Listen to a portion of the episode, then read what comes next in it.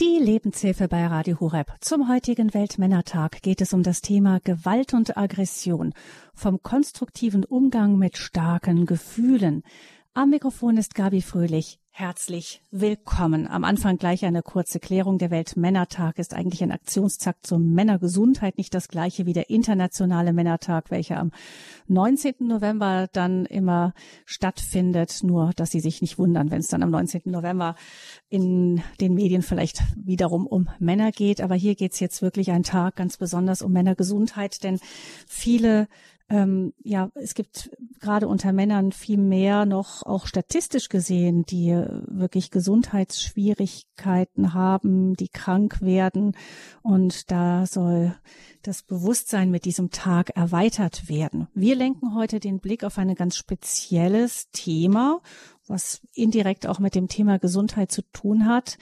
Um Gewalt geht es heute, denn körperliche Gewalt ist nach wie vor überwiegend ein Männerthema. Um die 80 Prozent aller registrierten Gewalttaten werden von Männern verübt. Im Grunde würde ich sagen, ist das auch nicht wirklich erstaunlich. Männer sind meistens stärker als Frauen. Überhaupt ist Körperkraft eher ein männliches Ideal. Männer konkurrieren in der Regel lieber als Frauen. Schon Jungs lieben das Kräftemessen und die Konkurrenz. Dass dann auch Konflikte auf diesem Weg ausgetragen werden, muss uns ja eigentlich auch nicht wundern. Gleichzeitig spüren wir aber, dass Gewalt niemals wirklich eine Lösung sein kann. Wie können also Aggressionen oder auch der Impuls zuzuschlagen in eine konstruktive Kraft verwandelt werden? Darüber sprechen wir heute in der Lebenshilfe mit dem Autor und Anti-Aggressionstrainer Michael Stahl. Er hat mehrere Bücher geschrieben, kein Herz aus Stahl und Vatersehnsucht. Das sind zwei Bücher mit autobiografischem Inhalt. Und er hat das Buch Wahrhaft frei herausgegeben mit vielen verschiedenen Lebensgeschichten. Sein letztes Thema ist die Zeit, also ganz umfassende Themenbereiche. Michael Stahl hat als Türsteher und Bodyguard gearbeitet. Er kennt das Thema Gewalt gut aus eigener Erfahrung und heute arbeitet er eben als Anti-Aggressionstrainer und ganz viel auch mit Jugendlichen, um ihnen die leidvollen Erfahrungen zu ersparen, die er selber gemacht hat. Herzlich willkommen, Michael Stahl. Einen wunderschönen guten Morgen. Michael, körperliche Gewalt kennen wir vor allem von Männern. Das sagt uns auch ganz eindeutig die Statistik. Das ist nach wie vor so, obwohl ich es interessant fand übrigens, dass gerade unter den Jüngeren, also unter 20-Jährigen, der Prozentsatz nicht ganz so eindeutig ist. Ähm, aber es gibt ja auch andere Formen von Gewalt. Also was, was könnte man sonst noch auch unter Gewalt fassen? Ja gut, alles, was mit Lieblosigkeit zu tun hat, äh, das den anderen Menschen ver, äh, verletzt, äh, seine Entwicklung stört. Äh, die psychische Gewalt, heutzutage nennen wir es Mobbing, ja, das tagtäglich in den Schulen, aber auch in den Firmen stattfindet. Gewalt kann auch sein, was ich sehr oft erlebe. Das, allerdings erlebe ich das sehr oft bei Mädchen und Frauen, dass man beschließt, mit einer Person nichts mehr zu sprechen. Ja, da ist gar keine Gewalt da, niemand wird geschubst, niemand wird geschlagen, aber es redet niemand mehr mit dir. Und ich bin ja jahrelang in der Schule ähm, gedemütigt worden und auch von meinem Vater verletzt worden. Aber um 12 Uhr, wenn die Schule aus war, da hatte ich zumindest mal das Leid in der Schule. Das war beendet, ja. Mhm. Und ähm, heute geht's da weiter, ja. Wir sind ja rund um die Uhr erreichbar. Und ich glaube, wenn wir dem anderen nicht von Angesicht zu Angesicht treten äh, müssen, dann quält sich's in Anführungszeichen auch noch leichter. Also die Formen von Gewalt, die haben noch ja, äh, weitaus größere Züge, als wir manchmal annehmen. Das heißt, wir können uns da als Frauen jetzt überhaupt nicht rausnehmen. Es nimmt einfach andere Züge an. Es ist jede Form von Lieblosigkeit, im Grunde jede Form, die dem anderen wehtun will. Ja, genau. Ich denke, dass wir auch in einer Zeit leben, in der wir immer mehr verletzt sind. Ja, wir haben jetzt fast drei Jahre Pandemie hinter uns. Ja, da ist ganz viel in den Menschen passiert, mit den Verordnungen auch. Und äh, zwischenzeitlich gibt es noch ähm, eine, eine, eine, äh, mehrere Kriege auf dieser Welt. Ein Krieg, der fast schon direkt vor unserer Haustür ist. Dann gibt es Inflation, dann gibt es Klimakrisen, es gibt Energiekrise. Also wir sind ja von morgens bis abends werden wir mit schlechten Nachrichten bombardiert. Und wir füllen uns mit, mit all diesen Negativen. Das Negative muss irgendwo hin. Ich denke, in der Bibel steht, Jesus sagt, werft all eure Sorgen auf mich. Wir dürfen wirklich mit dem Müll unseres Lebens kommen. Aber tun wir das auch und meistens bewerfen wir andere dann wieder mit dem Müll, der muss ja irgendwo hingetragen werden. Oder wir vergraben diesen Müll ganz tief in uns drin und irgendwann später sagen wir, wir haben es verdrängt und es ist immer noch da und deshalb äh, reden miteinander. Der größte Feind von Missverständnis und Streit und Dinge, die wir aussprechen, die beginnen zu heilen. Hm. Das heißt im Grunde, dass wir so diese Gefühle haben, ähm, Verängstigung, die dann auch wieder in Aggression umschlägt und so, das ist durchaus nachvollziehbar. Jetzt ist die Frage, wie gehen wir damit konstruktiv um? Wir wollen das heute in dieser Sendung am konkreteren Beispiel körperliche Gewalt tun. Jetzt heute zum Weltmännertag nochmal speziell das, ähm, den Blick darauf richten, ohne damit jetzt irgendwie zu sagen, dass andere Formen von Gewalt äh, weniger schlimm und weniger zerstörerisch wären. Das hast du ja vorhin auch schon gesagt.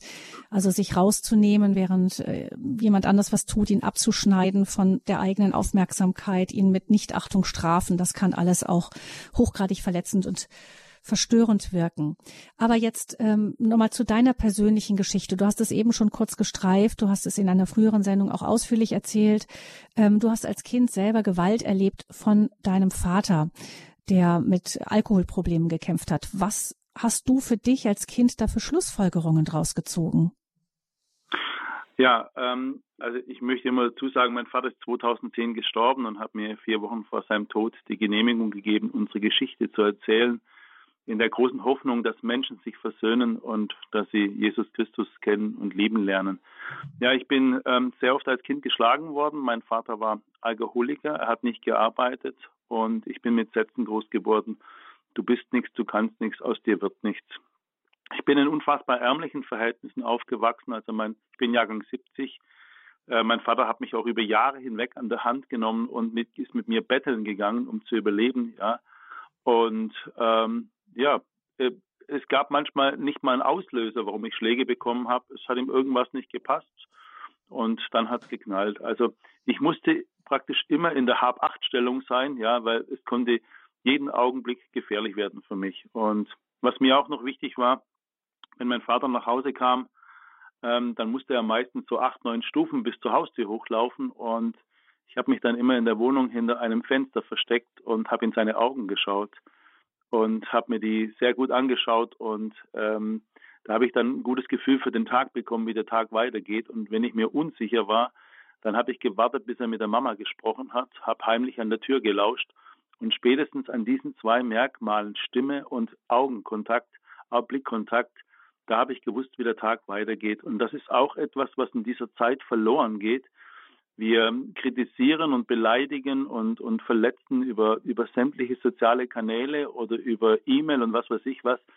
Und wir schauen uns nicht mehr in die Augen, hören nicht mehr den Klang unserer Stimme und dadurch entsteht auch immer mehr Missverständnis und Streit. Ja, und ich bin im Prinzip geschlagen worden von meinem Vater, bis ich das Haus mit 18 Jahren verlassen habe. Und was war das für dich? Also was hast du äh, für eine Schlussfolgerung daraus gezogen? Man könnte ja meinen eigentlich, dass man auch sagen kann, mir ist es da so schlimm ergangen, ich will sowas niemals anderen antun. Aber leider ist ja oft die ähm, der Reflex dann ein anderer, den ein Kind dann ähm, ja, der ja. bei einem Kind dann losgeht. Ne? Also ich mache ja heute ähm, viel Männerarbeit, ich darf viel vor Männern sprechen, bin auch viel in Gefängnissen drin. Und sehr oft kommen die Männer zu mir her und sagen, ich möchte nicht so werden wie mein Vater. Und allein, ich bin ja kein Psychologe, ich bin ja ein ganz einfacher Mensch, der Jesus lieb hat, ja, mit einer sehr einprägenden Lebensgeschichte.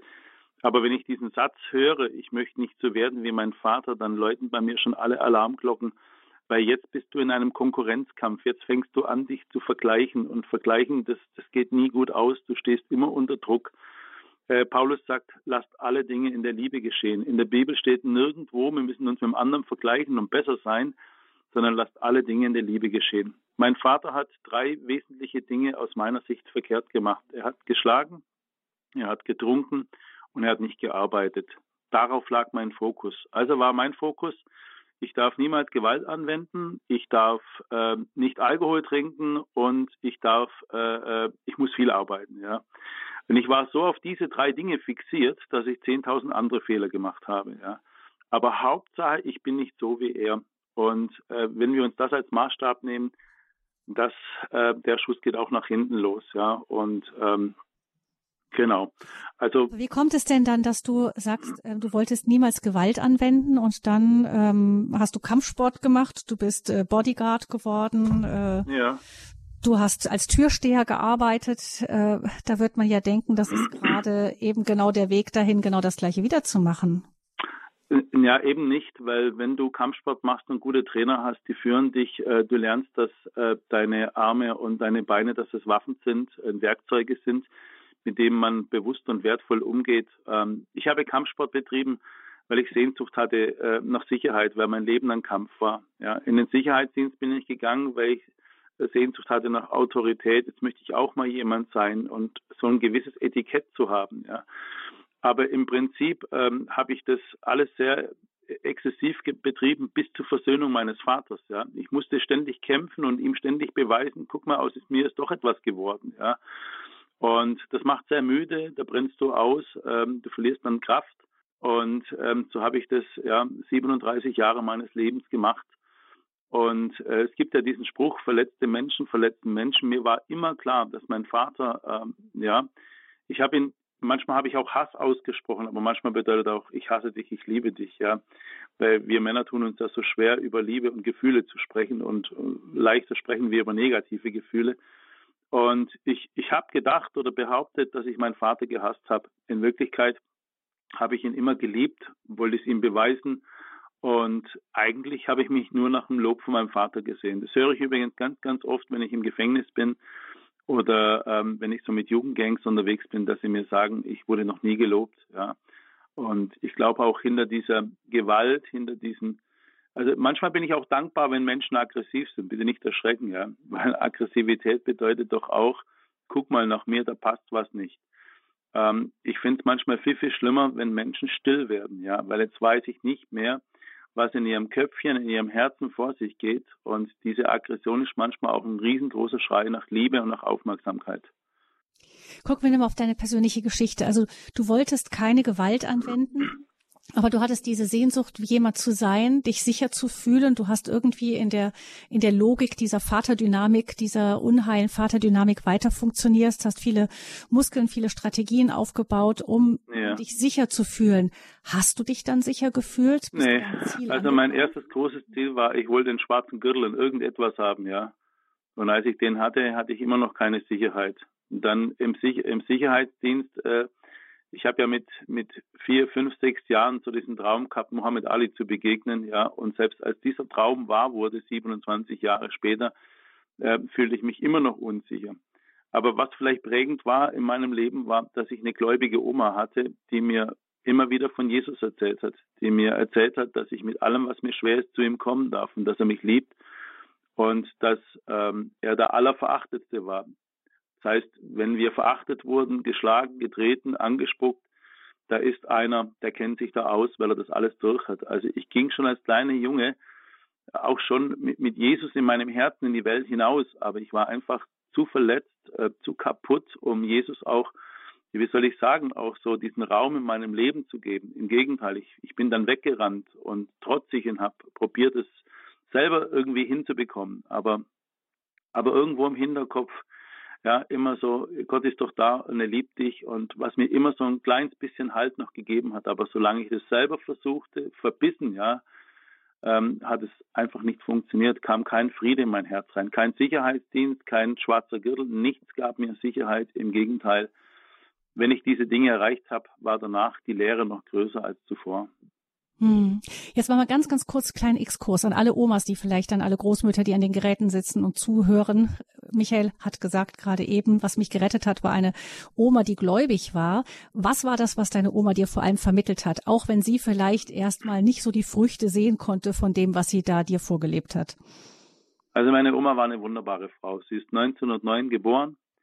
Sie hat zwei Kriege überlebt. Sie hat eines ihrer Kinder verloren. Sie hat zu Zeiten des Zweiten Weltkriegs ihre Kinder mit ihrem Körper bedeckt, als die, als die Flieger reinkamen und auf die Familie geschossen haben. Meine Oma hat in den dunkelsten Stunden ihres Lebens an Jesus festgehalten und für die ganze Familie gebetet. Mein Opa, der kam nach der Geburt meines Vaters 1941, äh, musste er in den Krieg ziehen und kam erst sieben Jahre später aus Gefangenschaft wieder zurück. Und meine Oma hat immer gesagt, Jesus äh, ist der Halt ihres Lebens. Und als meine Oma 1964 starb, da war ich 14 Jahre alt, da habe ich erleben dürfen, dass meine Oma im Sterben Jesus sieht. Ja, und sie hat in mir beschrieben, wie wunderschön er ist. Und ihr Gesicht hat geleuchtet. Und ich habe mich später daran erinnert, was in der Bibel steht. Die auf Gott schauen, werden leuchten wie die Sonne. Meine Oma war ein unfassbar wunderbarer Mensch, die Jesus ganz, ganz fest in ihrem Herzen hatte. Und ich glaube, bei jeder Begegnung, ja, ich war fast jeden Tag als Kind bei ihr, hat sie mir von Jesus erzählt. Und das war der Anker meines Lebens, weil normalerweise, wenn du so aufwächst wie ich, 80, 90 Prozent der Kinder, die geben das weiter, ja. Wir, wir, wir geben das weiter. Und das ist auch ein ganz großer Punkt heute. Die, die Welt sagt immer, es braucht Vorbilder. Wir haben Vorbilder, ja. Aber die Vorbilder, die reden oft nicht mehr miteinander. Die Hälfte der Ehen ist geschieden, ja. Wir, wir streiten, wir können kaum noch Liebe aussprechen. Uns fällt es schwer, einen Arm zu nehmen. Und diese Dinge müssen wieder vorgelebt werden. Die Liebe muss vorgelebt werden. Das war der Exkurs für die Großmütter. ähm, Michael, ähm, für dich, also du hast ja nicht sofort darauf angesprochen. Du hast gesagt, es hat bei dir 37 Jahre gedauert, bis du die Kurve gekriegt hast. Was war es dann schließlich, was dir geholfen hat, aus diesem Teufelskreis für dich auszubrechen? Eben das Gefühl, ich möchte geliebt sein, ich möchte sicher sein, ich möchte anerkannt sein. Der Versuch, es zu bekommen, dann wieder, äh, das gelingt nicht, es wieder weiter, noch härter, noch mehr, noch mehr Training, mhm. noch mehr Erfolg und so weiter. Wie bist du da rausgekommen? Nochmal ganz kurz. Also erstmal, ich habe ja auch Gewalt ausgeübt. Ich wurde ja von vier, fünf Jungs auch gemobbt und das habe ich natürlich an andere weitergegeben. Der Müll meines Lebens musste auch weitergegeben werden. Da man mir nicht richtig vorgelebt hat, wie das mit Ehe so funktioniert, ja, ich habe ich hab total versagt als Ehemann, ja, und als Vater gleich mit. Und ähm, es ist viel in meinem Leben zusammengekommen und, und Gott arbeitet immer noch dran, ja, ähm, bis zur letzten Sekunde meines Lebens. Aber Fakt ist, ähm, 2007 habe ich mich mit meinem Papa versöhnt und ein Jahr zuvor hat mir jemand geraten, du musst deinem Vater vergeben, ja. Und ähm, ich ging dann tatsächlich zu meinem Vater und habe gesagt, Vater, ich vergebe dir. Und ich habe nicht gewusst, dass was für ein Zündstoff in, in, diese, in dieser Aussage liegt, ja, weil damit habe ich ja ausgesprochen, du bist an allem schuld. Und mein Vater ist wirklich fast explodiert. Der hat geschrien, ja, wie du, wie, äh, du vergibst mir, was habe ich dir getan? Und dann habe ich aufgezählt, ja. Und äh, mit jedem Aufzählen war, wie wenn ich auf ihn schießen würde, ja. Wenn du auf jemanden schießt, du, verletzt ihn schwer, tötest ihn vielleicht oder er flüchtet und betäubt sich oder schießt zurück. Und mein Vater hat das sein ganzes Leben lang getan. Und danach war der Streit noch größer. Ich fühlte mich so unverstanden und habe mir auch am Himmel wieder gezweifelt. Ich habe doch vergeben, ich habe doch jetzt alles richtig gemacht. Ja, circa ein Jahr später habe ich ähm, geträumt, mein Vater wäre gestorben. Und äh, am nächsten Morgen, mein Vater wohnte 140 Meter von mir weg in einer Kneipe in Zimmer Nummer 5. Ich sitze gerade eben 200, 300 Meter von dieser Kneipe weg. Ähm, da ging ich den schwersten Weg meines Lebens. Ja, mein Verstand hat gesagt, du bist ein Idiot. Und ich habe aber in dieser Zeit erleben dürfen, dass Liebe eine Entscheidung ist. Ich ging zu meinem Vater, zu diesem alkoholkranken, gefährlichen, aggressiven Choleriker und habe gesagt, Papa, ich habe dich lieb, ja, und vergib du mir bitte. Und das hat diesem Mann, meinem Vater, den Stecker gezogen. Er braucht zehn Sekunden und nach zehn Sekunden fragt er mich, warum kommst du zu mir? Dann habe ich gesagt, ich wollte dich immer verändern und damit ist Schluss. Ich liebe dich so, wie du bist. Du kannst weiterhin saufen, gefährlich sein, schimpfen. Es ist egal, was du tust und was du nicht tust. Ich liebe dich. Da kam mein Vater nach 37 Jahren her und hält mich am rechten Oberarm fest. Das war seine Art der Umarmung. Er hat gesagt, ich habe dich auch immer lieb gehabt, aber ich konnte es dir nie zeigen. Und an diesem Tag bin ich Sohn geworden. Sohn bin ich geworden auf diesen 140 Metern, äh, wo ich die, die, Entscheidung getroffen habe, ich möchte Sohn sein. Ja, ich frage auch manchmal meine Zuhörerinnen und Zuhörer, bist du schon Sohn, bist du Tochter? Ja? Bist du bewusst auch Vater und Mutter, Bruder und Schwester? Das ist auch manchmal eine Entscheidung. Ja? Das hat mein Leben verändert. Und aus diesem Choleriker, der gewalttätig war, ja, ähm, ist ein unfassbar liebevoller Papa, Großvater geworden, der am Schluss beten konnte, der sich mit anderen versöhnt hat und der sich mit Gott versöhnt hat. Und seitdem gibt es auch einen schönen Spruch, ja, Liebe liebt das Schöne aus einem Menschen heraus. Ja. Wo früher Gewalt war, Schläge, Dritte, böse Worte, da ist alles anders geworden durch die Liebe. Michael, eine Sache würde ich bei der Geschichte, die ist ja wunderschön, ähm, noch mal kurz zu verstehen versuchen. Im Grunde bist du ja zuerst der Vaterliebe Gottes auch begegnet und konntest dann, man könnte ja meinen, man könnte da stehen bleiben sagen, ja, jetzt weiß ich, ich bin der Sohn des himmlischen Vaters und jetzt bin ich befreit. Aber du musstest diese diese, diese Vaterwunde wirklich auch ganz konkret an der Stelle lösen, wo sie aufgebrochen war? Ja, also mit Vaterliebe hatte ich ein Problem, äh, liebe Gabi. Ich, ich habe ja Probleme gehabt, äh, vor 2007 das Vaterunser zu beten. Was soll Vater sein? Wenn du heute mit äh, äh, radikalisierten Banden unterwegs bist, die kennen ja fast gar keinen liebevollen Vater. Und ich habe mir sagen lassen, wir haben ja auch schon öfters Projekte äh, im Bereich der Prostitution gemacht, ähm, dass die Damen oft Missbrauch und Vaterlosigkeit erlebt haben. Diesen Menschen mit der Vaterliebe zu begegnen, etwas von einem himmlischen Vater zu erzählen, äh, ich weiß nicht, ob das so ratsam ist. Und bei mir war es halt so, ich konnte mit Vater gar nichts anfangen. Was soll das sein? Ja, da war eine Sehnsucht da, die nicht gestillt wurde. Selbst in der Bibel steht, unerfüllte Sehnsucht macht uns Menschen krank. Und ähm, bei mir war Jesus die Bezugsperson. Gell? Und mit der Versöhnung mit meinem Vater, da habe ich dann langsam lernen dürfen und bin immer noch dabei, was, was es bedeutet, einen himmlischen Vater zu haben. Ja? Und ähm, das bewegt mich total. Ja? Wir haben wirklich einen Papa, ja, und das das berührt mich. Ja. Ja, das ist auch ein Plädoyer dafür, da nicht so, ein, so einen frommen Überbau zu machen und sagen, jetzt ist alles gut, sondern ähm, Gott macht es immer ganz konkret, am konkreten Menschen. Wir haben die Geschichte hier gehört von Michael Stahl, wie er umgegangen ist mit seinen Erfahrungen von Gewalt und Aggression. Hören jetzt etwas Musik, damit sich das auch ein bisschen setzen lassen kann, was wir von dir gehört haben, Michael. Und dann möchte ich gerne mit dir nochmal schauen, auch auf die Frage, ähm, wie ist denn das? Ich meine, so, so, so ein Impuls von, jetzt könnte ich platzen oder ich könnte den mhm. anderen wirklich jetzt in Stücke reißen und so weiter, der ist einem ja dann nicht automatisch genommen. Wie kann man konstruktiv damit umgehen? Denn ja. auch diese Impulse, du hast ja gesagt, das ist ja auch ein Schrei nach, Anerkennung, nach da, da, ja. da ist ja etwas drin, was wahr und richtig ist. Es ist ja nicht äh, wie alle Kräfte, die wir so haben, per se jetzt nicht moralisch falsch, sondern es ist immer die Frage, wie lenken wir sie, wie, wie gehen wir damit um? Und das möchte ich dann gleich noch mit dir vertiefen. Sehr gerne.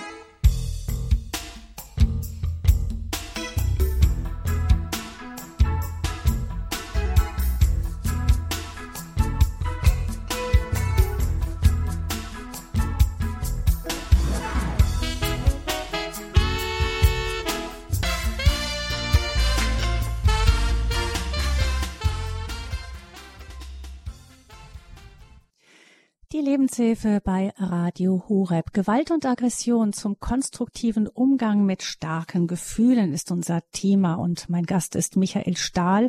Er ist Autor und Anti-Aggressionstrainer, arbeitet auch über Sport, über Kampfsport mit jungen Leuten ganz viel, ist unterwegs in Gefängnissen und in ja einfach auch im, im, im Szenemilieu, um über das Thema auch zu sprechen, was sein Leben sehr geprägt hat, die Vater Wunde, die Vatersehnsucht und die Versöhnung mit dem Vater. Eine ganz starke persönliche Erfahrung für dich, Michael, die du da berichtet hast, dass die Versöhnung mit deinem Vater dich auch äh, wirklich innerlich dir den Frieden gebracht hat, den du dein Leben lang vergeblich gesucht hast. Würdest du denn so weit gehen zu sagen, dass hinter Gewalt und Aggression eigentlich immer so etwas steht wie so eine, wie so eine Vaterwunde, wie eine Verletzung? Ähm, auf dem also Gebiet? Das, das muss nicht immer eine Vaterwunde sein, ja. Das, mhm. das, das können auch äh, äh, Schicksale im Leben sein. Hatte meine Familie da vor zwölf Jahren einen grauenhaften Autounfall, der uns bis heute noch beschäftigt, ja, wo meine mhm. Frau auch viele Jahre Aggression in ihrem Herzen hatte und äh, können viele Dinge sein. Aber ich habe mal in einem schlauen Buch gelesen von einem, von einem Traumatherapeuten, dass 80, 90 Prozent der erfolgreichen Menschen, ja, die wollen es ihrem Vater zeigen, ja. Und da gibt es ja unfassbare Geschichten, ja. Ein Cristiano Ronaldo zum Beispiel, dessen Vater war Schwerstalkoholiker. Ein Arnold Schwarzenegger, der so viele Muskeln hatte, ja, der wurde von seinem Vater schwerst mit dem Gürtel misshandelt, ja. Ich könnte hier ganz viele Beispiele nennen. Warum tun wir das, was wir tun, ja?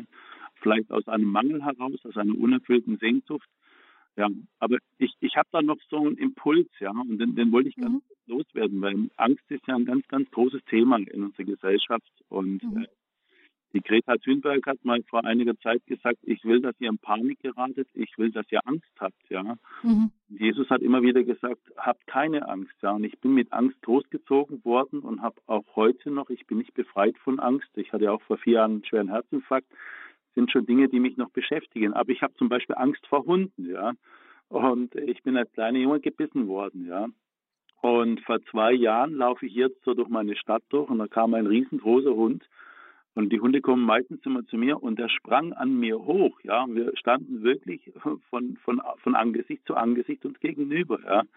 Und ich habe mir gedacht, jetzt hat mein letztes Stündlein geschlagen und er fing fürchterlich an zu bellen. Dann kam die Oma, die Besitzerin ums Eck und sagt, er bellt nur so laut, wenn er gestreichelt werden will.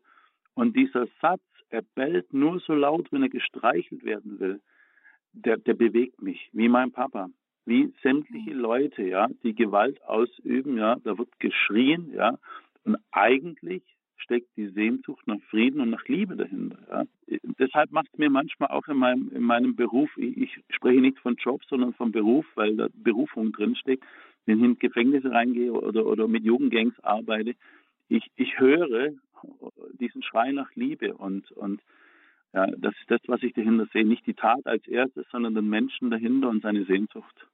Das hilft uns, den Blick auf die Menschen, die auf uns so furchterregend aggressiv ja. wirken, vielleicht zu verändern, in die Perspektive hin. Da steckt vielleicht, ein Schrei ja. dahinter, vielleicht genau.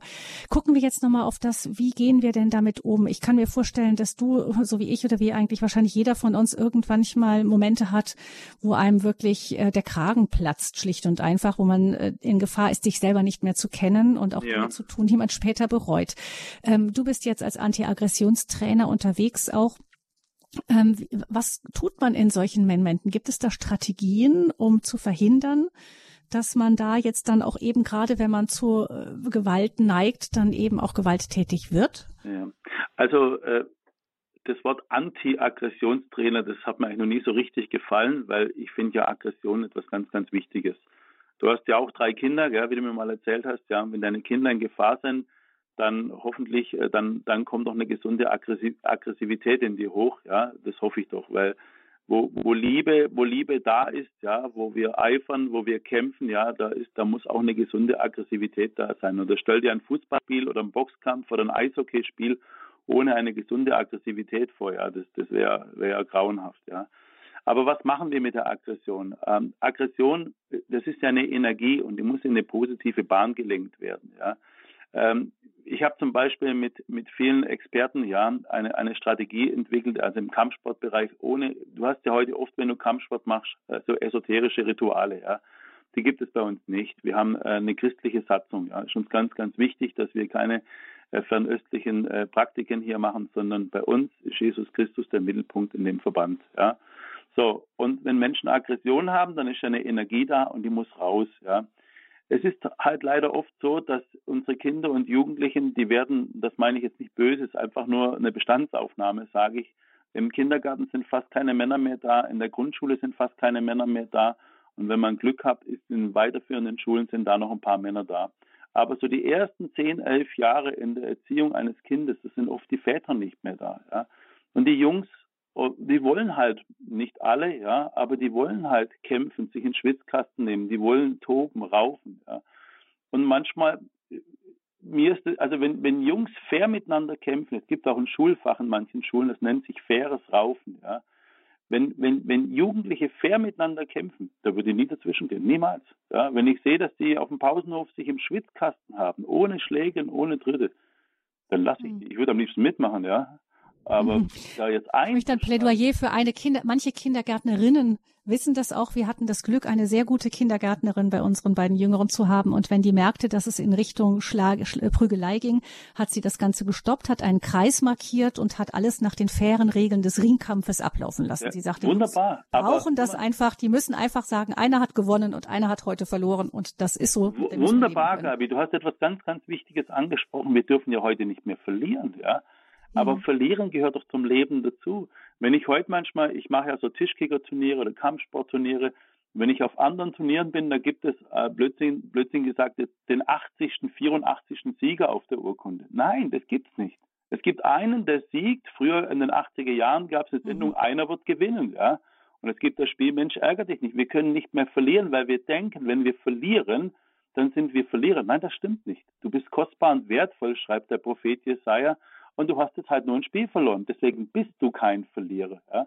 Und, ähm, das heißt, Kindern Michael, um das weiter Bitte? Genau, das weiter zu stricken. Entschuldigung, ist das dann, ähm, dass ich da einhake? Die Frage ist dann, wenn wir den Kindern und Jugendlichen dieses Gefühl, ähm, ich darf nicht mehr verlieren, ähm, wenn man das denen auch wegnimmt, wenn auch die Eltern gegen die Kinder kämpfen und immer die Kinder gewinnen lassen, dann tun wir ihnen gar keinen Gefallen damit. Dann steigern wir eher die Gefahr der Aggression, weil sie das Gefühl gar nicht mehr kennen und sofort sagen, ja, natürlich. wenn ich jetzt verliere, muss ich schimpfen. Genau, wenn wir Projekte machen, wo wir die Kinder wirklich toben und raufen lassen nach Regeln, da verliert einer. Äh, die schreien, die schlagen um sich, sie verlassen die Sporthalle, haben wir alles schon erlebt, aber das gehört dazu. Und deshalb auch immer eine ganz, ganz große Bitte an, an, an die Erwachsenen, Erzählt nicht zu viel von euren Erfolgen. Äh, draußen in der Welt interessiert es eh fast niemanden. Erzähl von deinen Niederlagen.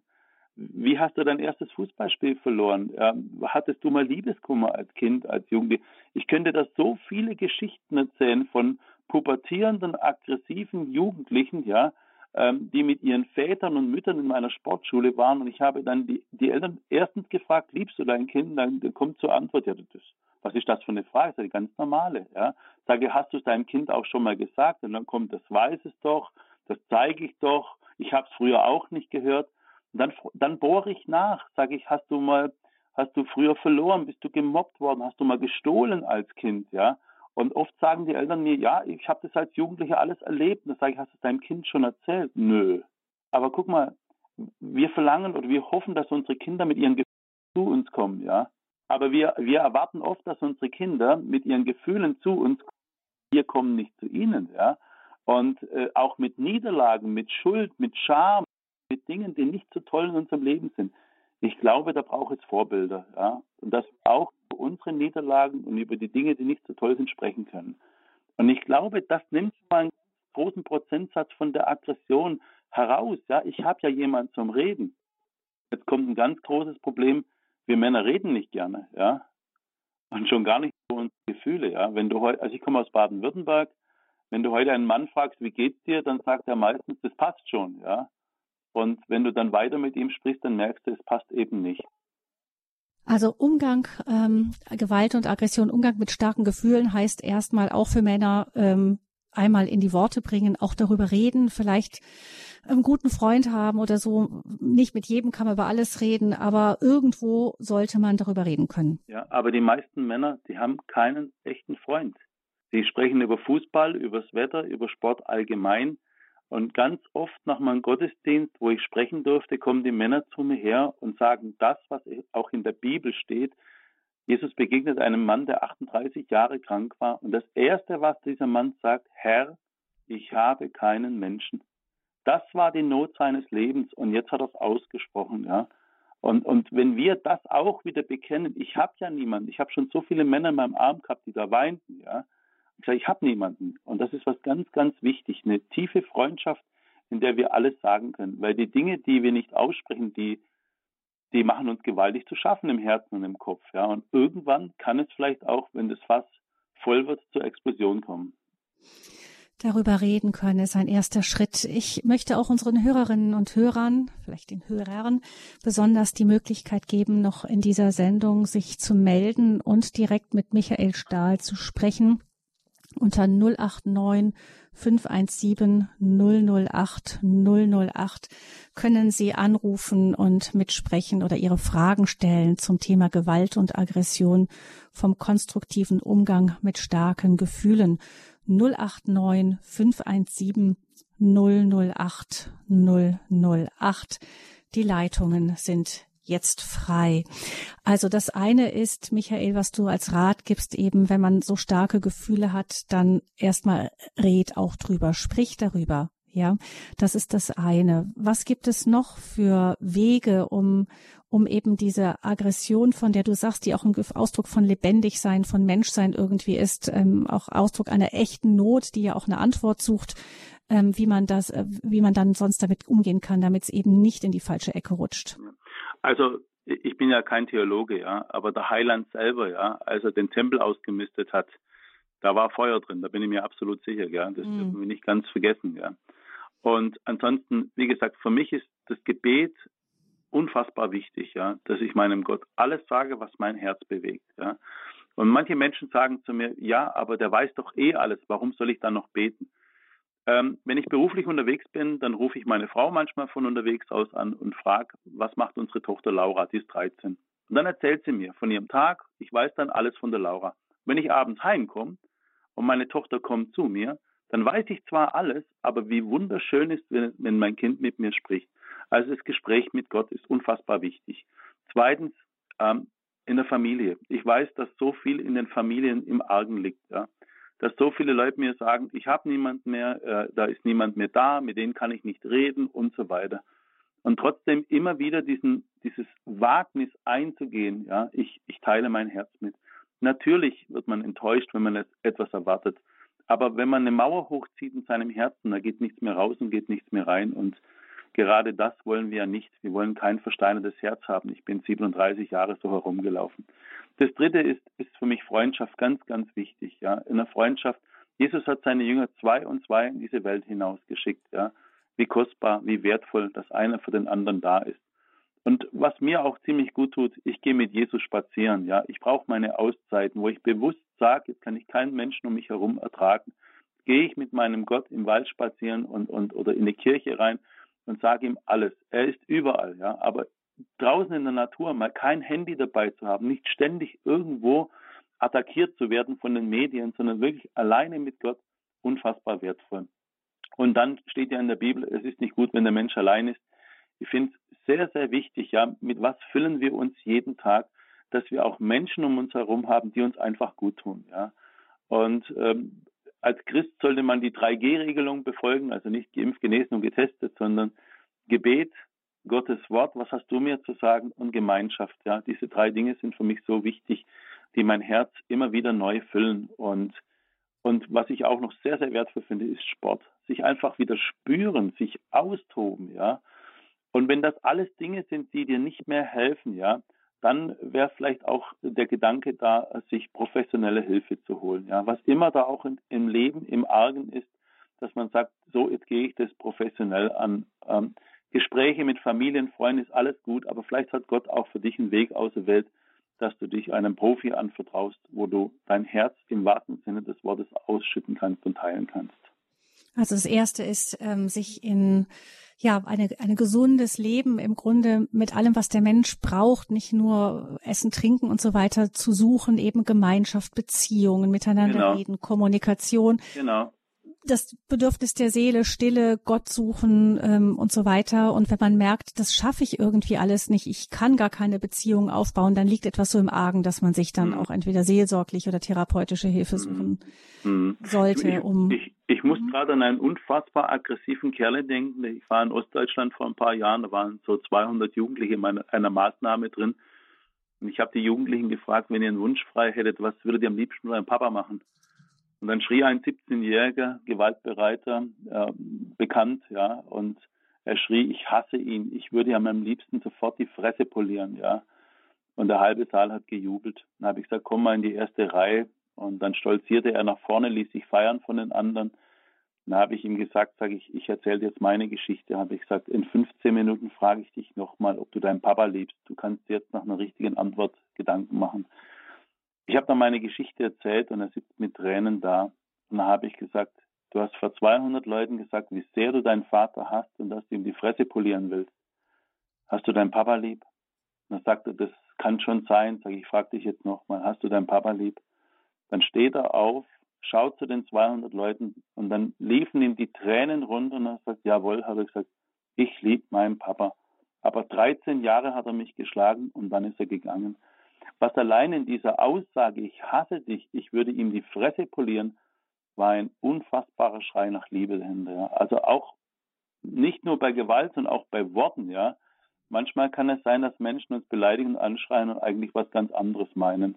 Und manchmal kann es sein, dass wir andere sind, nicht immer die anderen, sondern dass wir andere verletzen mit unseren Worten. Und vielleicht wollen wir ihnen etwas ganz anderes sagen. Ja. Vielleicht sagen wir das, was mhm. wirklich in unserem Herzen ist. Denn alles, was wir aus Liebe tun, kann niemals verkehrt sein. Zum Weltmännertag ist unser Thema Gewalt und Aggression vom konstruktiven Umgang mit starken Gefühlen. Unser Gast ist Michael Stahl, Autor, Antiaggressionstrainer, ganz viel mit Jugendlichen unterwegs und auch mit ähm, Männerkursen und so weiter. Ich begrüße als ersten Hörer Herrn Fritze, der uns aus Herborn anruft. Guten Morgen. Hallo, guten Morgen. Äh, ganz herzlichen Dank. Spannend, super spannend, super spannend. Äh, ich wollte aber äh, noch mal eine andere Sache sagen. Ich war, bin ja ein Kriegskind und äh, paar Mal ausgebombt und äh, war immer klein. Und da war ich in der Klasse, Gymnasium, und da war einer, der Rainer, der hat immer auf mich runtergehackt. Hat, hat, war immer gegen mich, also heute wird man sagen gemobbt. Und irgendwann mal mitten im Unterricht hat er wieder was gesagt. Bin ich raus, hab ihn mit dem Stuhl aus der Reihe gezerrt, hab ihn umgeworfen und verdroschen nach Strich und Faden und seitdem war Ruhe. So, aber das ist jetzt praktisch ein Nebengleis. Der, der, ich finde es wunderbar. Darf ich du zu dir sagen? Ja, klar, klar. Wie heißt du im Vornamen? Martin. Martin, ich finde deine Geschichte so wunderbar. Wir müssen ein bisschen aufpassen in christlichen Kreisen, ja. Ich habe das in der ersten Klasse auch mit einem gemacht, ja. Ich habe mich immer gedreht und dann habe ich einen Schalter umgelegt. Ich glaube, ich habe fast nie als Kind zugeschlagen. Dann habe ich dem eine betoniert und das war 1976 und wir sind bis heute Freunde von diesem Tag an. Ja, äh, äh, aber es bleibt, Martin, das bleibt unter uns, okay? Ja, es wird, wird, mhm. wird nur im Radio verbreitet, bleibt aber unter uns. Ja, genau. Äh, aber ein, ein Nebengleis, äh, wenn die Aggressionen in Watte stoßen, werden sie größer und nicht kleiner. Wenn jetzt äh, Hitler hat ja die Länder überall überfallen. Wenn nicht Russland und England und Frankreich, nicht, Frankreich haben nicht viel gemacht, wenn die nicht äh, Hitler niedergekämpft hätten, wäre der durchmarschiert bis Vladivostok und hätte sich mit dem Hirohito ver, ver, verbündet, verbündet. Und äh, um sagen, nur durch, durch den, die Gegenaggression konnte er gestoppt werden. Oder Beispiel Ukraine. Mhm. Äh, man kann sagen, lass die Gewalttätigen ruhig alles niedermähen. Es gibt einen Punkt, nach meiner Meinung, Herr Fritze, äh, kann es nur mit Gewalt beantwortet werden.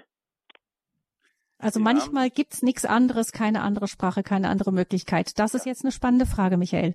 Ja, ja natürlich. Äh, da gebe ich dem Martin also jetzt im Großen, meine, meine Themen sind nicht die weltpolitischen großen Fragen, sondern ähm, ich frage manchmal Erwachsene, hast du einen Bruder und eine Schwester? Ja, dann sagen die ja, sage ich, wann hast du denen zum letzten Mal gesagt, wie lieb du sie hast? Und dann ist großes Schweigen da. Ich kann nicht verlangen, dass Ukraine, Russland, Saudi-Arabien in Jemen Frieden macht und sonst ja. irgendwo, wenn wir es im Kleinen nicht mehr schaffen, ja. Aber Fakt ist aber auch, ja, ich würde jedem Menschen, ja, äh, meiner Tochter, meinem Sohn, meiner Frau sagen, wenn sie angegriffen werden, werde ich. Ja? Ah, ja. Weil, weil Liebe setzt auch Grenzen. Jetzt, jetzt kommen bestimmt manche her und sagen, ja, Jesus war friedfertig. Ja, aber er hat, er steht nirgendwo in der Bibel drin, dass wir uns vergewaltigen lassen müssen. Ja, steht genau. nirgendwo drin und äh, mir ist es ganz, ganz wichtig, dass wir lernen, Grenzen zu setzen. Aber diese Grenzen müssen wir schon vorher ziehen. Ja? Wenn ich weiß, dass ich wertvoll bin, habe ich den Kopf oben. Wenn ich weiß, dass ich wertvoll bin, gehe ich vielleicht nicht an jeden Ort hin, wo ich weiß, da wird es gefährlich. Ja. Dann überlege ich mir meinen Umgang und auch, was, was sende ich für Signale? Wie spreche ich überhaupt mit, überhaupt mit einem anderen? Und das gehört für mich in der Selbstverteidigung rein, diese sechs, sieben Punkte, ja, um nicht zu kämpfen. Aber ich, ich würde doch auch wenn ich sehe, dass meine Familie überfallen wird, ja, da bin ich doch da. Ja? Da, da schaue ich doch nicht weg. Ja? Ah. Oder wir können uns vielleicht noch daran erinnern, an den Überfall in München, S-Bahnhof Solms, die ja, Geschichte genau. von Dominik Brunner, ja. Da hätte es Menschen gebraucht, ich war nicht dabei, ich kann nicht darüber urteilen, die aber kollektiv hingehen und, und einschreiten und helfen, ja. Und das ist ganz, ganz wichtig, dass wir nicht wegschauen, sondern aktiv auch zur Hilfe kommen. Sie sind kein Träumer, Sie sind ein Realist. Trotzdem haben Sie Jesus im Blick. Toll. Danke. Ja, Jesus, das ist die, das ist mein Halt, die Liebe meines Lebens. Aber ich kann mich auch Selbstverteidigung lehrt man, ein, Selbstverteidigung wird ja auch an deinen Schulen gelehrt, ne? Ja, aber es geht erstens darum, was kann ich tun, um nicht zu kämpfen. Und ich, ich sage allen Zuhörerinnen und Zuhörern, wir alle, Sie alle können kämpfen, Sie alle, ja sobald es darum geht, ob wir Liebe in unserem Herzen tragen. Ich wurde ja schon oft gefragt, Christ und Kampfsport, das passt ja nicht zusammen. Und ich war mal in, einem, in, einem, in einem, großen äh, Vortrag drin, da waren über 1000 Leute, dann wurde mir diese Frage gestellt. Dann habe ich gesagt, darf ich diese Frage an eine Mutter weitergeben? Dann habe ich mir eine Mutter rausgesucht, die hatte eine 13-jährige Tochter dabei. Dann hat sie gesagt, sie kann die Frage nicht beantworten. Sie, sie ist in Theologie nicht gut sein, darum geht es nicht. Ich sage, wenn deine Tochter draußen vor der, vor der Veranstaltung von zehn brutalen Schlägern umzingelt wird, gehst du raus oder bleibst du hier? Sagt sie, ich gehe raus. Sei, wenn es 100 sind, dann sagt, es ist egal, ich gehe raus und kämpfe für mein Kind. Sei, warum? Ja, weil ich sie liebe. Und von daher, ich glaube, wenn wir Liebe in unserem Herzen haben, dann können wir so eine Kraft hervorholen, ja, von der wir eigentlich gar keine Ahnung hatten. Und deshalb denke ich, dass wir mit Liebe, wenn, wenn wir Liebe in unserem Herzen haben, dann dürfen wir auch und sollten wir auch füreinander einstehen. Das ist meine Meinung. Und ich habe ja ganz viele Frauen in meinen Projekten, die Missbrauch und Vergewaltigung erfahren haben.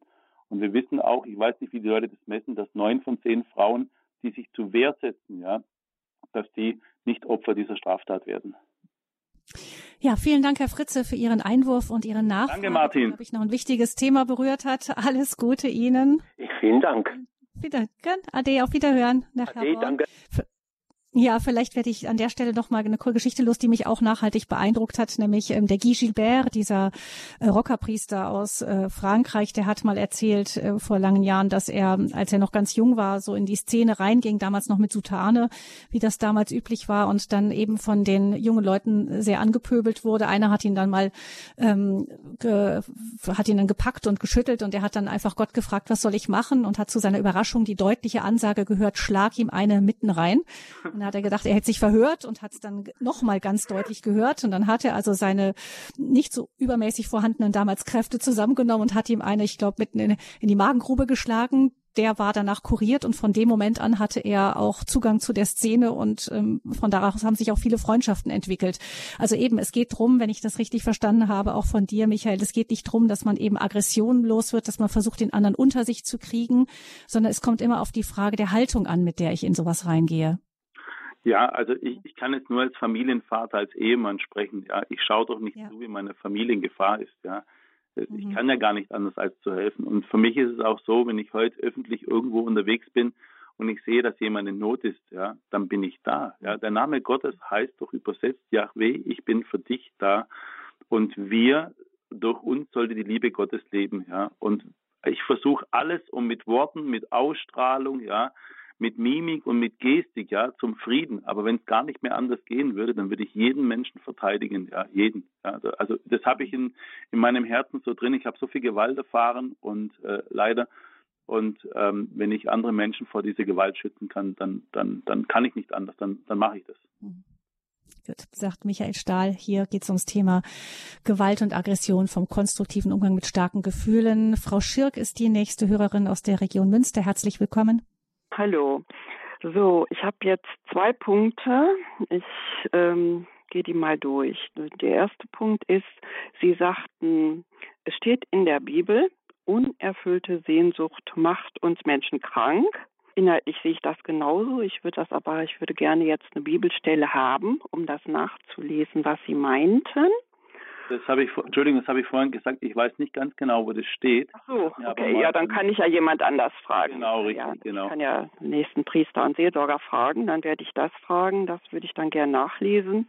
Ja, ich bin in, insgesamt total zufrieden. Also ich finde, Sie machen das richtig, richtig gut und ähm, haben sehr, sehr viel erkannt und ähm, mein zweiter Punkt ist jetzt, es ging ja jetzt eben vorrangig um Männer und es, ich hatte vorhin dieses gehört mit dem Vater unser. Genauso ist es. Wenn man da so einen Vater erlebt hat, dann kann man erstmal so einen Vater unser nicht oder nur schlecht beten. Und dann habe ich gedacht, so, es gibt ja auch genau dieses Gegenstück. Es gibt die Frauen, die auch kein gutes Mutterbild haben, keine gute Mutter haben, eine Mutter, die sie nicht geliebt hat, die mhm. haben ähnliche Probleme. Bei Frauen fallen solche Probleme etwas anders aus. Ja, also, und da habe ich gedacht, da würde ich gerne auch mal so einen entsprechenden Vortrag hören. Ne? Denn für Frauen ist das dann zum Beispiel umgekehrt genauso ein Problem mit der Mutter Gottes. Ne? Wie für Männer ist das mit dem Gottvater ein Problem und Frauen, die haben dann auch nicht so leicht den Zugang zu Mutter Gottes, Gebete der Mutter Gottes und so weiter. Ne? Mhm. Ja, das, das ist spannend. Reingeben. Mhm. Das ist sehr spannend ich kann halt immer nur von, also ich bin ja kein Theoretiker, sondern ich kann von meiner Position aus sprechen, ja, als Sohn, als Vater, als Bruder, ja. Und ich weiß aber auch, dass es eine große Muttersehnsucht in dieser Welt gibt, ja. weil oft sind ja die Mütter auch äh, immer mehr nicht mehr da oder sind berufstätig, haben keine Zeit, müssen arbeiten, ja, oder sind selber verletzt. Also ich selber habe ja auch eine Mama, die ähm, ja äh, ohne Vater aufgewachsen ist, ohne Mutter aufgewachsen ist. Äh, ist übrigens ganz spannend. Meine Eltern äh, mütterlicherseits sind geschieden, äh, die Großeltern waren geschieden, meine Eltern waren geschieden, ich bin geschieden, ja. Wie sich das durchzieht, was man uns vorlebt, ja. Und es ist auch ganz, ganz wichtig, dass wir mit Gottes Hilfe diese Muster, ja, dass wir diese Muster durchbrechen, ja. Ja, danke schön, Frau ähm, Schirk für Ihre Anfrage. Das greife ich gerne nochmal auf. Ich habe ähm, tatsächlich im Kopf, ich muss gleich nochmal nachgucken. Ähm, wir hatten irgendwie das Thema auch schon bei uns drin. Ich gucke gleich nochmal nach, wo es genau war und sag's dann nochmal an. Aber sicher auch die Möglichkeit, das Thema ist ganz wichtig, eben auch die Mutterwunde, eben wie, wie können Frauen auch zu ihrem Frausein finden, ist auch ein ganz wichtiges mhm. Thema unserer Zeit, ganz sicher. Danke für Ihre Anregung. Dann hören wir als nächstes Frau Stadler aus Burghausen. Ich grüße Sie. Guten Morgen. Grüß Gott. Äh, ich möchte nur zu bedenken geben, Sie sagten, dass in der Statistik äh, die Männer also vorne äh, weg sind mit Gewalttaten.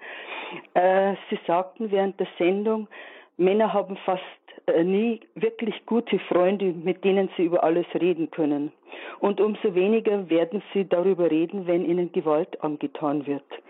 Und das, glaube ich, ist mit ein Grund. Ich habe selbst einmal äh, bei einer Veranstaltung eine Frau gehört, die gesagt hat, dass sie ihren Mann so schlägt, äh, wo ich mir gedacht habe, das gibt's ja gar nicht. Das war eine ganz ja. kleine Frau. Aber äh, es gibt's immer wieder und immer häufiger, aber sie reden nicht darüber, noch weniger als die Frauen. Das wollte ich eigentlich bloß. Ja, Frau Stadler, da gebe ich Ihnen recht. Ich glaube, es ist, glaube ich, jeder sechste Mann, der in der Beziehung geschlagen wird. Ja. Und da sind wir aber auch wieder bei dem Thema in, in einer Freundschaft äh, in einer Männerfreundschaft, dass man sich wirklich alles sagen kann, die peinlichsten, die traurigsten Dinge. Das, das bedeutet für mich wahre Freundschaft. Und ich habe halt schon sehr viele Männer erlebt, die mir wirklich die Abgründe ihres Herzens berichten und sagen, sie haben niemanden, ja. Und ich finde es ganz, ganz wichtig. Und das, was Sie sagen, das stimmt, ja. Also es gibt immer mehr Männer, die auch unter ihren Frauen leiden, genau. Hm, also es ist kein reines Männerthema. Genau, nein, nein, gar nicht. Statistisch die Mehrheit, aber es ist tatsächlich so, also äh, tatsächlich unter bei den unter 20-Jährigen, da sind die Verhältnisse nicht 80 Prozent, sondern 60 Prozent nur Männer bei den Tätern. Das heißt, bei den jungen Frauen ist das offensichtlich noch noch viel häufiger. Nicht Wir haben auch immer mehr Mädchenbanden. Ja? Also ich mhm. habe ja auch mit Mädchenbanden zu tun und was die für eine Form von Gewalt haben, das ist das, also es erschreckt mich auf unfassbare Art und Weise. Ja. Hm. Also das ist schon richtig, was die Frau Stadler sagt und was die Statistik sagt. Es gibt immer mehr Mädchengangs, ja, und die sind äh, ja schrecklich rabiat. Übrigens habe ich gerade nochmal nachgeschaut. Ähm, Im Jahr, im vergangenen Jahr, im April, am 9. April gab es die Sendung Tochter sein, um Mutter zu werden. Die geistliche Dimension der Mutterschaft leben. Da ging es auch um dieses Thema. Eben, wenn ich nicht Tochter bin, kann ich nicht Mutter sein, wirklich. Mit Birgit Gams können Sie vielleicht nachhören. Ähm, Birgit Gams Tochter sein, um Mutter zu werden, falls es Sie interessiert. Aber dennoch die Anregung steht und ähm, wir werden gucken, dass wir es vielleicht noch weiter vertiefen, das Thema. Ähm, ja, gut, vielen Dank, Frau Stadler, für Ihren Einwurf. Dann hören wir als nächstes Frau Kaiser aus Niefern-Öchelbronn. Öchelbronn, da müssen Sie mir kurz sagen, wo das ist, Frau Kaiser. Das ist bei Pforzheim. Bei Pforzheim, also wunderbar. Also praktisch zwischen der, an der Autobahn zwischen Stuttgart und Karlsruhe. Jetzt sortieren ja. wir Sie ein. Wunderbar, Frau Kaiser. Also, Haben Sie eine ja. Frage? Also, ich, der, erstens, der Vortrag ist ja sehr gut, aber äh, mein, was ich jetzt sagen möchte, äh, ist ein bisschen anders, aber vielleicht gibt's manchem auch eine kleine Hilfe. Ich hab, bin fast 91 Jahre alt, werde im Monat noch 91, bin eine ganz treue Horeb-Hörerin und höre auch immer die Vorträge. Und jetzt heute Morgen, das habe ich auch gehört und dann hat mich das so erinnert an meine jungen Jahre. Wir waren in Pforzheim ausgebombt beim Großangriff und mein Vater hat den Schicksalsschlag, dass unser Haus ausgebombt war. Und kurz danach meine Schwester mit 21 an Diphtherie gestorben ist. Das hat er nicht verkraftet und hat getrunken. Und es war für mich in meiner Jugend eine ganz schlimme Zeit. Und eigentlich noch, bis ich dann geheiratet habe. Und als ich dann geheiratet hat, habe, er ist dann kurz zuvor gestorben. Und als er ich dann habe ich so oft richtige Albträume gehabt, äh, Angst vor meinem Vater. Und dann habe ich das mal jemand erzählt und der hat gesagt, du, jetzt setz dich mal hin und zündest eine Kerze an und vergibst ihm alles. Und das habe ich getan und meine Träume waren weg. Und es war für mich so gut und schön für meine ganze Zeit und auch was ich alles so erlebt habe. Und für mich gilt jetzt im hohen Alter, wer glaubt, ist nicht allein. Halleluja und Vergebung macht frei. Und da hilft mir mein der Horeb-Sender so mit seinen schönen Vorträgen und das, was Sie alles erlebt haben, das ist ja gewaltig. Also, aber toll, wenn Sie das alles so im Glauben äh, meistern und anderen helfen können. Also, das wäre dann von mir. Dann Vielen Dank, Frau Kaiser. Frau einen ganz lieben Gruß an alle. Gell? Dankeschön. Vielen Dank auch. Tschüss. Ja, alles Gute, viel Segen Ihnen. Wunderbar, dann haben wir noch Platz für eine Hörerin. Frau Bölke aus Zeuthen ruft uns an. Grüße Sie, Frau Bölke. Ja, guten Tag. Ähm, mir ist, ist sehr interessant, was der Herr Stahl da erzählt. Erstmal eine Frage vorweg. Gibt es da irgendwie ein Buch über darüber? Über ihn und die seine Erfahrung? Ja, Sie haben Michael Stahl, äh, Michael erzählt es selber schnell, du hast die ähm, mehrere ja, also Bücher ist, geschrieben. Also meine Biografie lautet, kein... es gibt zwei Biografien, das heißt Kein Herz aus Stahl und Vatersehnsucht. Und wen das interessiert, es gibt auch einen YouTube-Kanal, wo ich viel, viele Vorträge halte. Mit meinem Namen Michael Stahl heißt es. Und wo ich dann aus meinem Leben, aus meiner Erfahrungen berichte. Nee, ich brauche ein Buch. Kein Herz aus Stahl. Kein Herz aus Stahl. Genau. Ähm, ich äh, habe äh, ein Problem. Ich bin 80 Jahre alt und äh, meine Kinder kümmern sich zwar um mich, aber ich kann eben nicht mit ihnen reden. Sie sind eben keine Christen. Aber ich kann schon, also sie sind aber gute Menschen. Ähm, aber äh, ich weiß nicht, ob ich ob es an mir liegt, ich habe eben doch keine richtige Freundin, eine christliche Freundin oder Freund mit, mit einem Menschen, mit dem ich über alles reden kann. Verlange ich vielleicht zu viel oder äh, ich weiß nicht, wie ich das irgendwie in den Griff kriege. Ich schreibe zwar auch an Jesus und ich lese auch das Buch hier 365 Tage mit Jesus, ist ja wunderbar, aber ähm, Von Sarah Young, ist das das Buch von Sarah Young? Ja, das ist wunderschön, habe ich gestern Abend noch gelesen, ja. Mhm.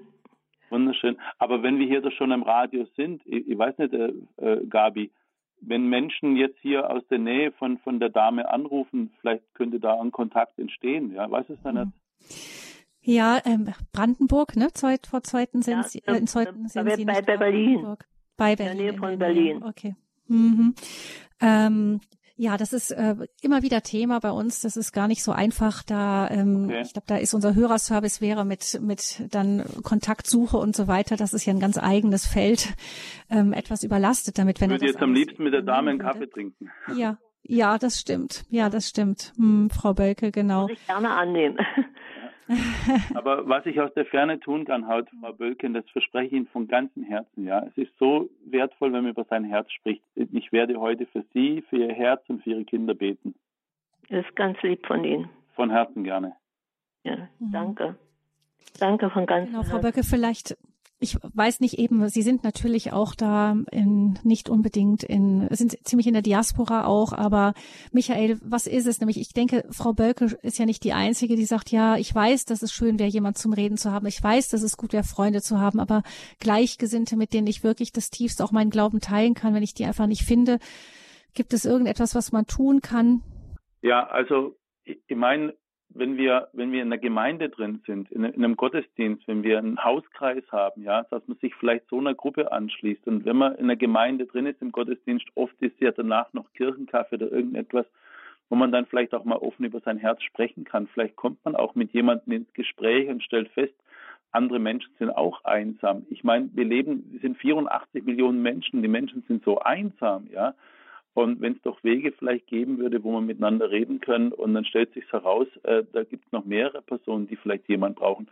ich weiß nicht, äh, wie fit Sie sind mit dem Internet, Frau Bölke, ja, ähm, ob es da vielleicht eine Möglichkeit gibt zu schauen, ob es in Nähe einen Hauskreis gibt oder eine Gemeinde, eine, eine Kirche, wo man hingehen könnte, Seniorennachmittag.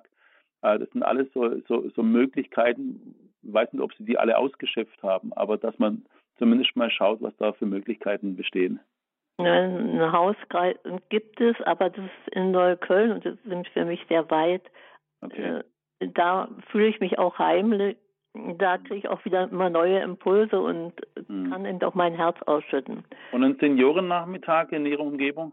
Äh, haben wir, aber mh, mm, der ist immer so thematisiert, da kann man schlecht mit dann, also über so persönliche Gefühle sprechen. Haben Sie schon mal probiert? Nee, probiert habe ich es noch nicht. Dann wäre es doch ein Versuch wert, oder? Ja. Vielleicht, vielleicht geht es mehreren Leuten so. Mhm. Ja. Wer weiß. Frau Bölke. Erinnere mich daran, dass Johannes Paul der zweite Mal gesagt hat, wenn du traurig bist, such dir jemanden, der noch trauriger ist als du. Wenn du einsam bist, such dir jemanden, der noch einsamer ist als du. Genau, vielleicht, wenn wir in die Haltung kommen, eben, ich spüre, ich bin ja nicht die Einzige. Es gibt andere, denen geht's vielleicht genauso wie mir und ich mache mich auf die Suche nach denjenigen, um ihnen das zu schenken, was ich selber suche für mich. Kann ein Weg sein. Und vielleicht denke ich auch, Michael, das Gebet einfach nicht, dass man einfach darum betet, Herr, Absolut. sein kann. Absolut. Wer kann, und schick mir jemanden. Gott kann auch in der größten Diaspora jemanden vorbeischicken. Genau. Und äh, die Dame zuvor hat ja auch richtig gesagt, wer glaubt, ist nie allein. Gell? Mhm. Ich, ich, ich bin mir schon sicher, dass Gott Türen aufmachen kann und auch aufmachen wird. Ja. Ähm, aber dass wir aber auch ein Wagnis eingehen. Ich meine, der, der Moses, als er den Auftrag von Gott bekommen hat, hat er gesagt, ja, wer bin ich denn? Ich kann ja gar nicht richtig reden. Wir sehen erstmal das, was nicht geht, was wir nicht können und haben vielleicht doch ganz andere Möglichkeiten, ja, die wir jetzt vielleicht noch gar nicht in Betracht ziehen. Ja. Ja, vielen Dank auch Ihnen, Frau Bölke. Alles Gute von Herzen, Gottes Segen. Vielleicht ähm, gibt es unter unseren Hörerinnen und Hörern noch mehr, die auch dann für sie beten, dass sie jemanden finden können, mit dem sie sich wirklich von Herzen austauschen können, auch gemeinsam für ihre Kinder beten können. Vielen Dank, Michael Stahl, für das Thema. Jetzt hier die Sendung zum Thema Gewalt und Aggression, vom konstruktiven Umgang mit starken Gefühlen. Wir nehmen mit, wir können auf den anderen schauen. Die Aggression ist oft ein Schrei nach Liebe, nach verstanden werden. Ähm, Tipps für alle ist Reden, Beten, Freundschaft pflegen, Stille suchen, Gemeinschaft suchen, Sport und Bewegung und wenn es nötig ist, auch professionelle Hilfe. Vielen herzlichen Dank, Michael. Alles, alles Gute dir von Herzen Gottes Segen für dein segensreiches Wirken, auch gerade mit den Jugendlichen. Vielen herzlichen Dank und alles Liebe und Gute dir.